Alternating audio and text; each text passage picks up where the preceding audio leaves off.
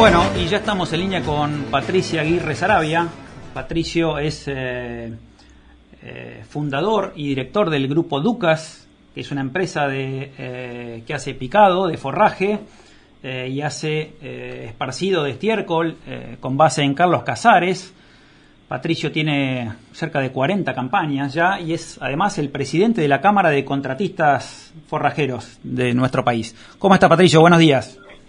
Buen día, ¿qué tal? ¿Cómo estás? Bien, bien, muchas gracias por atendernos. No, por favor, al contrario. Patricio, eh, contanos un poco de qué se trata esto de, para los que no, no hacemos picado de forrajes. Eh, ¿Qué ventajas tiene y por qué hacer picado de forraje? Bueno, lo que pasa es que el tema del picado de forraje eh, históricamente fue una reserva para, para los meses críticos de invierno de un cultivo de verano, como puede ser el maíz, eh, que era trasladarlo y guardarlo de la mejor forma para el momento que más se necesitara.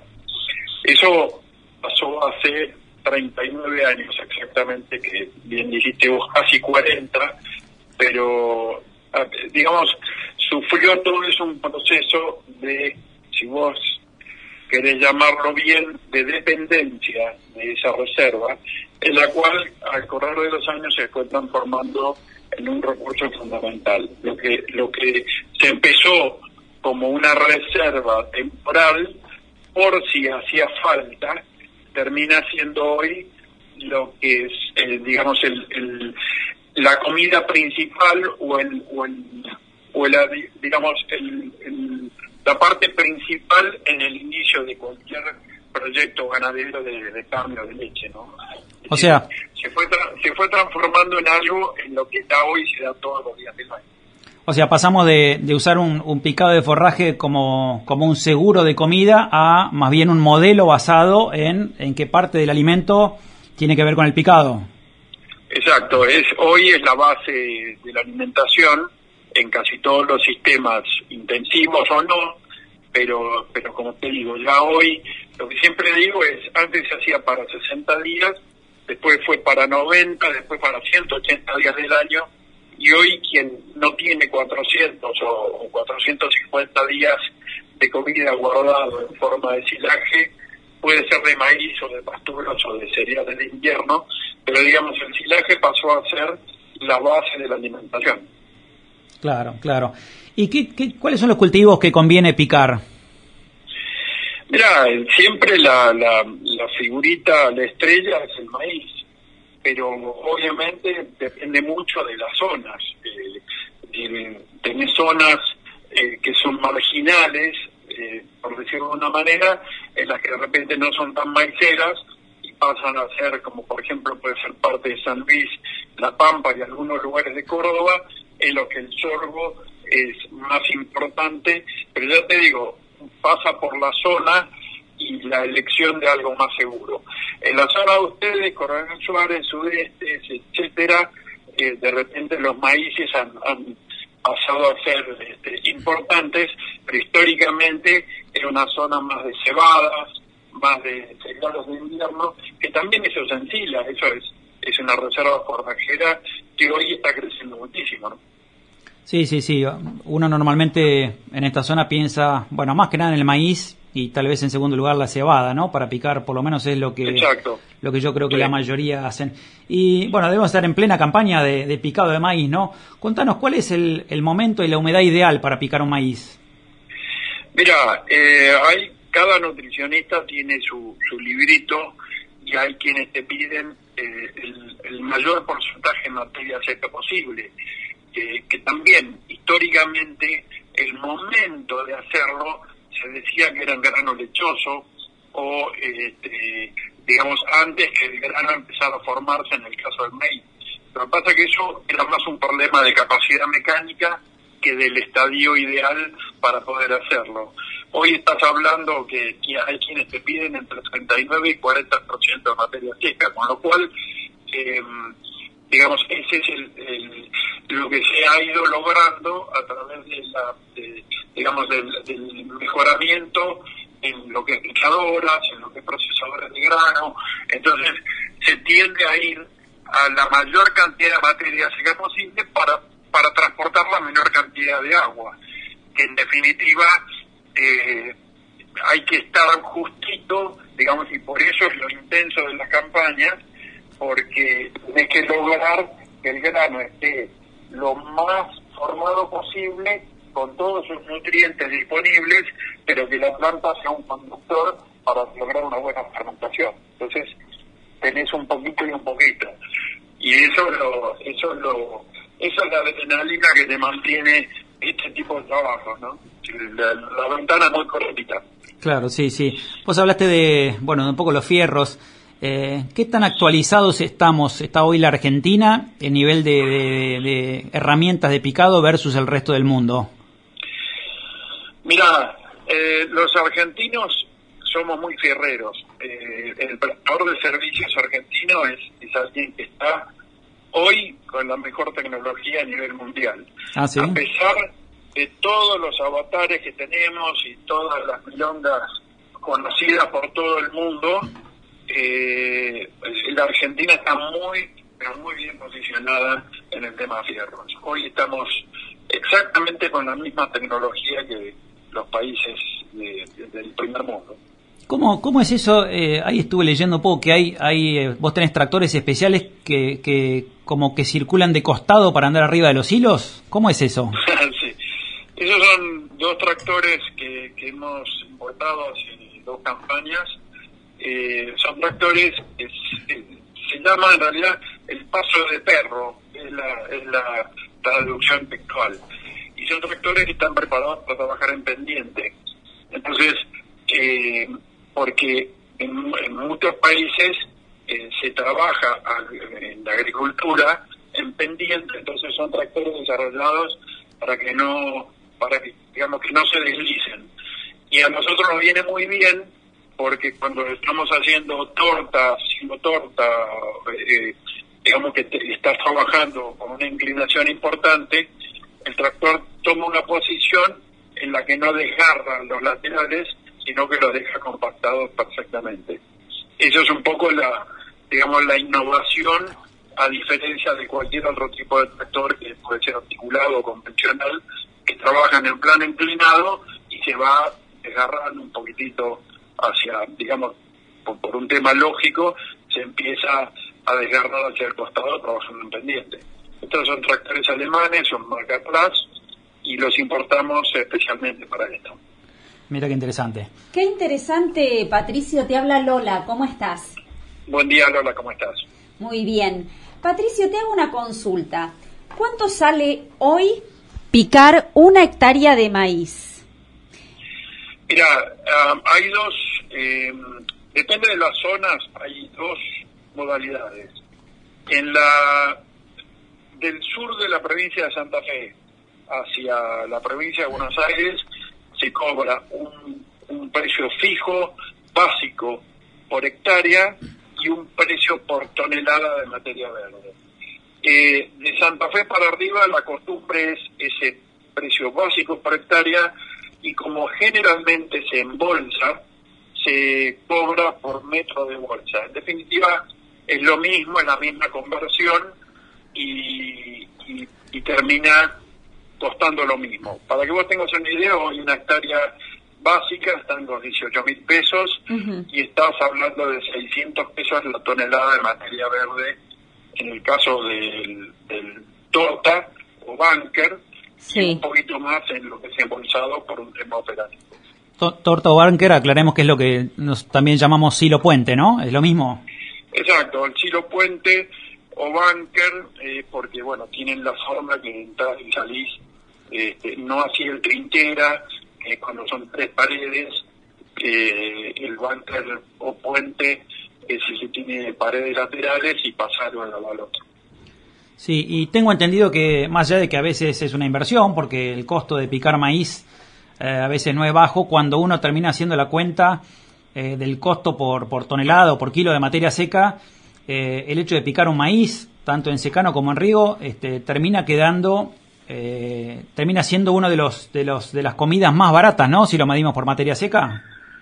Lo que pasa es que hay, hay es una es una es como una directamente proporcional al rendimiento es como vos tenés un básico cuanto más te rinde eh, ese básico sigue siendo lo mismo a mayor cantidad de toneladas menos costoso te terminas costando la, materia seca. Claro, o sea, tenés, tenés un costo fijo por hectárea, con lo cual, por ejemplo, una hectárea de maíz bajo riego debería ser todavía mucho más barata que, un maíz en secano o un maíz que, no está muy obviamente.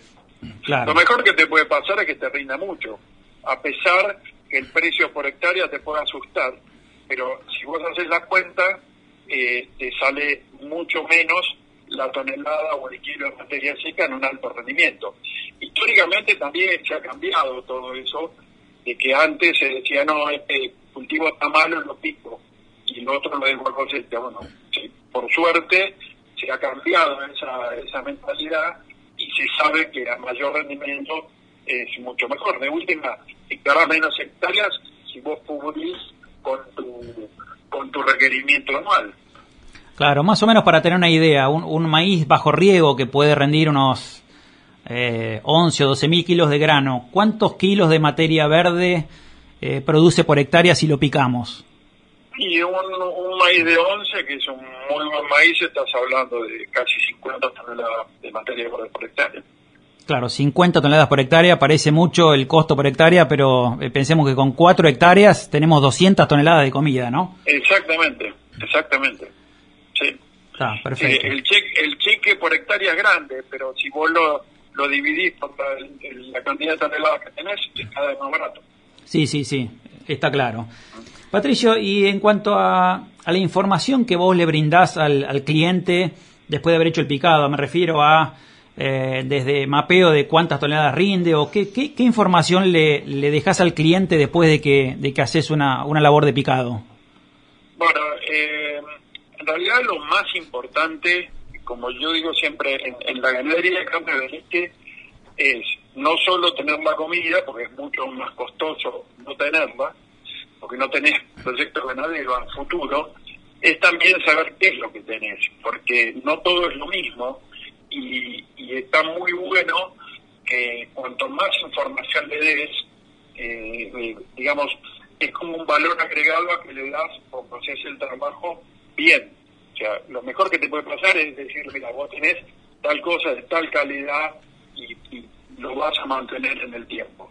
En el caso nuestro, de la empresa nuestra, lo que hacemos, tenemos, nosotros tenemos un, laboratorio montado sobre un trailer, sobre una casilla, y lo que cuando se está trabajando es un laboratorio móvil. Vamos chequeando a medida que lo vamos haciendo.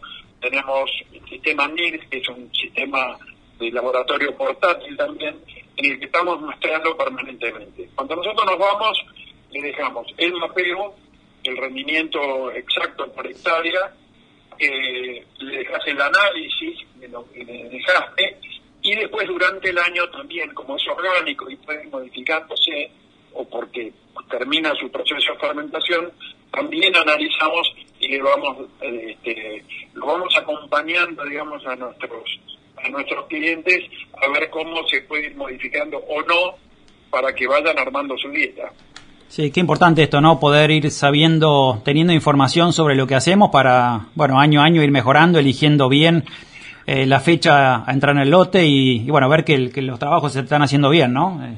Lo que pasa es que hay mucho previo que, que también es, vos no te olvides que esto es un cultivo que está cuatro meses antes de que vos llegues, ya lo están sembrando. Se eligió el híbrido, se eligió el lote, se eligió absolutamente todo lo que se lleva a hacer.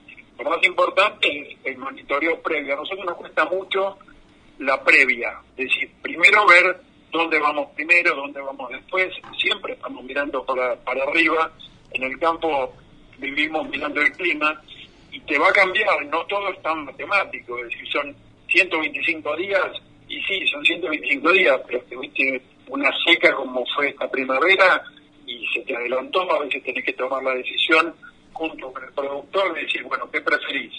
Esperar, arriesgar, eh, pero está en este momento está sufriendo la planta, vamos de repente a que no es el mejor momento, pero es el que tenemos hoy y, no puedo fracasar. Por eso nos lleva mucho tiempo la previa. Recorremos permanentemente antes de entrar. Cuando vos entras es casi un detalle. Después, una vez que estás adentro, vas a decir, bueno, ahora la función mía es hacerlo lo mejor posible. Pero toda la previa, el momento ideal y todo eso es mucho más importante que hacerlo. ¿Por qué? Porque, por otro lado, cuando vos dejás ese producto, vos eh, a vos te van a evaluar a partir de ahí. Claro. El proceso intermedio, de repente también me pueden decir, che, ¿no te parece que hay que pisarlo más o en una bolsa que darle más presión? No puedes decir que sí o que no, puedes zafar. Pero lo que no zafás es en el análisis permanente y diario que, que, que digamos que te están haciendo, te están testeando a partir del momento que te fuiste, ¿no? Sin duda, sí, sin duda. Eh, Patricio, llevándote al tema de, del esparcido de estiércol, que también entiendo que es un servicio que haces, eh, contanos un poquito de qué se trata esto. Entiendo que vos no lo haces con tractores, sino que lo haces con camiones y has tenido que, que reformar algunos camiones. Contanos un poquito sobre esto. Mira, el tema del abono orgánico es un tema de que yo siempre digo que cuando uno va a un sistema intensivo, con fétilo, de un campo encerrado, eh, vos hablas con, con, la gente y te dice, mira, yo la verdad que no tengo problemas nunca con el tema de estiércol, eh, porque no, no veo no veo inconveniente. El, eso es el primer año. El segundo año te dice, mira, solamente tuve problemas cuando llovió, se me hizo un poco de barro al lado de los comederos. Y el tercer año tenés problemas todos los días. Claro, ¿Eso por sí. qué? Porque en definitiva vos lo que vos querés es que tu animal coma lo más posible. Y obviamente el 60% de lo que come un animal es lo que defeca. Entonces, el problema se te va a ir aumentando en el tiempo. Históricamente, nosotros hace años eh, reparábamos ese, barro, al cual nos llamaban porque había que sacar el barro de la de los comederos. Eso no era barro, eso es un abono orgánico. Eso, vos tenés una fábrica de fertilizantes.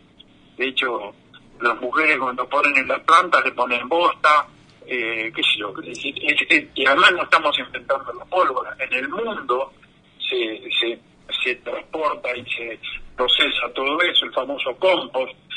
Entonces lo que nosotros hicimos fue eh, meterle algo más al servicio de reparación y limpieza de corrales que teníamos.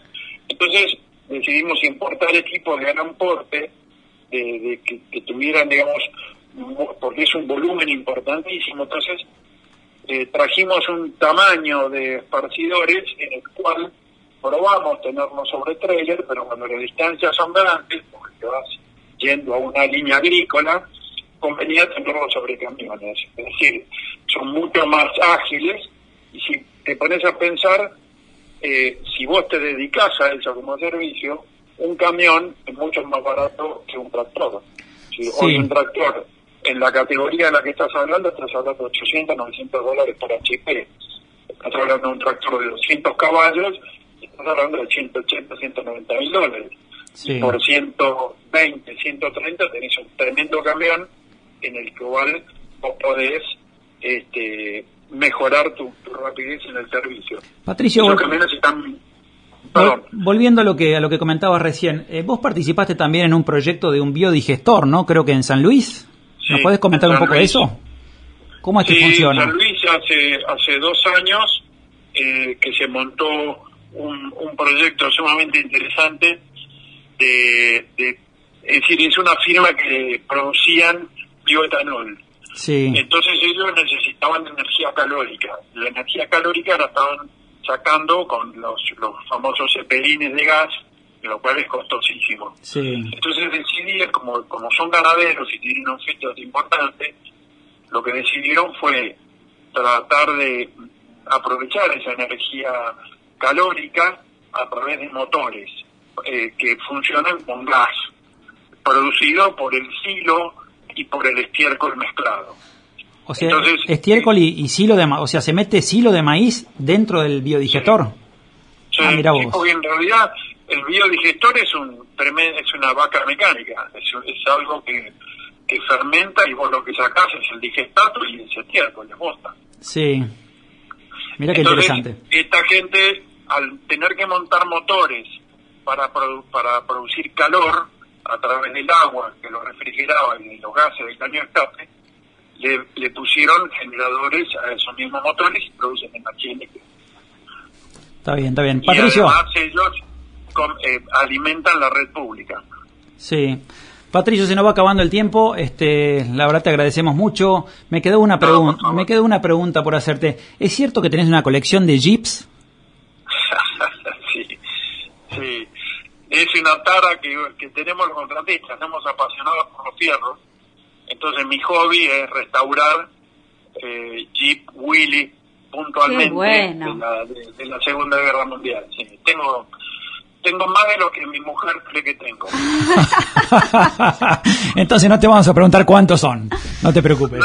son, son, son varios. Dicen que el problema de los de los maridos es que cuando nos morimos, nuestras mujeres lo vendan al precio que nosotros dijimos que lo compramos. claro, tal cual. Bueno, Patricio. Es, un hobby entretenido, es muy bueno. Sí, la verdad que sí. No hay que ser contratista para, para que nos gusten los fierros. ¿eh? Yo no, lo soy y también me gustan los jeeps y me gustan los fierros. Sí, sí, sí, totalmente. Patricio, eh, bueno, muy agradecido por habernos atendido. La verdad que es muy interesante. Tal vez hablemos en otro momento porque me quedaron varias preguntas, pero bueno, se nos acabó el tiempo. Eh, gracias por atendernos. Sé que tenés algunos clientes por acá, por la zona de Suárez. Sí, sí, sí, sí. Todavía no me han, no me han echado de la zona, son unos cuantos años que voy. Contanos dónde pueden ubicarte si alguien quiere conversar con vos estos temas. Mm, bueno, eh, quien quiera me puede llamar por teléfono, con muchísimo gusto, que lo puede pasar. Y si no, estamos en Instagram y estamos en, en Facebook y en, y en la página web ponen Grupo Lucas y, y aparece la empresa y tenemos este, ahí cómo contactarnos. Pero con muchísimo gusto y, lo que quieran, no, no, hay ningún tipo de problema. Sean clientes, no sean clientes, eh, no hay ningún tipo de problema. Ya con tantos años en el lomo, este, lo mejor que me puede pasar es trasladar experiencias, que me encanta. Perfecto. Bueno, aclaremos que el grupo Ducas, Ducas escribe D-U-C-K-A-S, ¿eh? con C-K. Así que lo pueden encontrar. no, es, ni más ni menos que Pato Aguirre Sarabia la traducción. O sea, no, no, no hay que volverse loco. Está bien, claro. Duck viene de duck en inglés, que quiere decir pato, ¿no? De Pato Aguirre Sarabia. Y a mí, como me dicen Pato, y es Pato Aguirre Sarabia, es así. Perfecto. Pato, muchísimas gracias por atendernos y, y, bueno, eh, seguramente nos estemos contactando alguna otra vez para hablar más de estos temas que, que realmente son muy interesantes. ¿eh? Era Patricio mil gracias por, por el tiempo. Gracias a vos, Patricio. Gracias, Patricio. Hasta luego. Era Patricio Aguirre Sarabia para Valor Campo, hablando de eh, picado forrajero.